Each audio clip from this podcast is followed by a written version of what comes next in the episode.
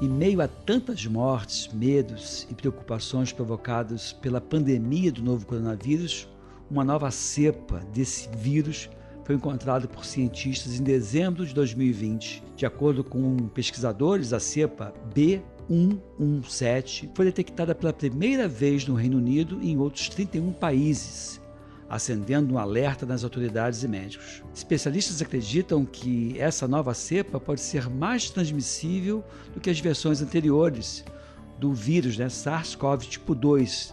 No podcast de hoje, vamos entender melhor o que é essa nova cepa, como ela pode interferir no nosso dia a dia e o que muda em relação à vacinação contra o novo coronavírus.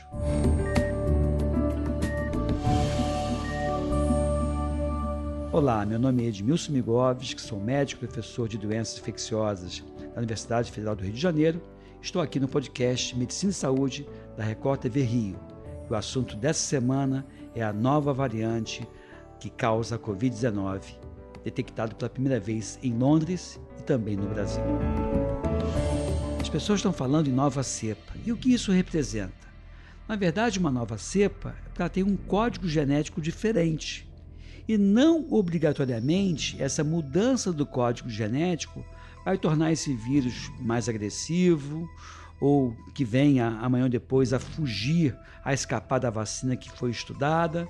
Então, uma nova cepa é porque o sequenciamento genético desse vírus é diferente da cepa anterior do vírus anterior. E é claro que toda vez que se fala em mutação, a gente fica pensando na possibilidade de uma nova pandemia, de uma nova onda de contágio.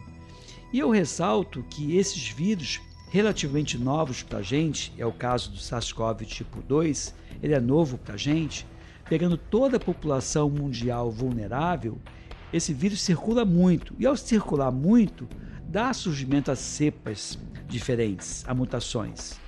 E a tendência né, tomando emprestado toda a cultura que a gente já tem em relação às pandemias, é que a mutação dá a esse vírus maior transmissibilidade, porém menor gravidade. Acompanha comigo esse raciocínio. Por exemplo, o vírus ebola é um vírus que entra e mata ali 50% a 60%. Quando ele mata o hospedeiro, ele acaba morrendo junto. Então ele não tem, ele não tem interesse em matar o hospedeiro. Né? Se a gente pensasse que o vírus pudesse ter um raciocínio, tivesse uma inteligência, a gente ia dizer que para o vírus o bom é que ele consiga se transmitir, se espalhar, sem matar o seu hospedeiro para ele garantir a sua existência. Então a tendência, quando você tem cepas novas, no caso do coronavírus em particular, é que essa nova cepa tenha menor agressividade e maior transmissibilidade. E a forma de você cuidar, né, em termos de prevenção, não varia muito da forma usual. É continuar com o primeiro pilar, que é o distanciamento, o uso da máscara, o álcool 70, a vacinação quando estiver disponível. O segundo elemento, o segundo pilar fundamental é você desconfiar que está enfermo, porque aí você busca o terceiro pilar, que é medicação precoce. E quando você medica precocemente, você inibe a replicação viral e, consequentemente, reduz as chances de você ter um vírus mutante. Que, como eu falei, né, em geral ele tem menor agressividade, mas a natureza ninguém controla. Pode ser que tenha aí um vírus com maior agressividade e maior risco para a gente. E que às vezes a mutação é tão grande a ponto dele poder, inclusive, não ser evitado com a vacina em desenvolvimento.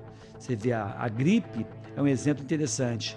Todo ano você faz uma vacina contra aquelas cepas mutantes que não é, são protegidas pela, ou evitadas, melhor dizendo, pela vacina que você usualmente faz. Então, o que muda em relação à vacina nesse momento é nada, mas é importante ficar atento às autoridades, os cientistas, para saber se uma cepa amanhã ou depois surgindo, se ela vai ser tão diferente a ponto da vacina que foi desenvolvida não proteger.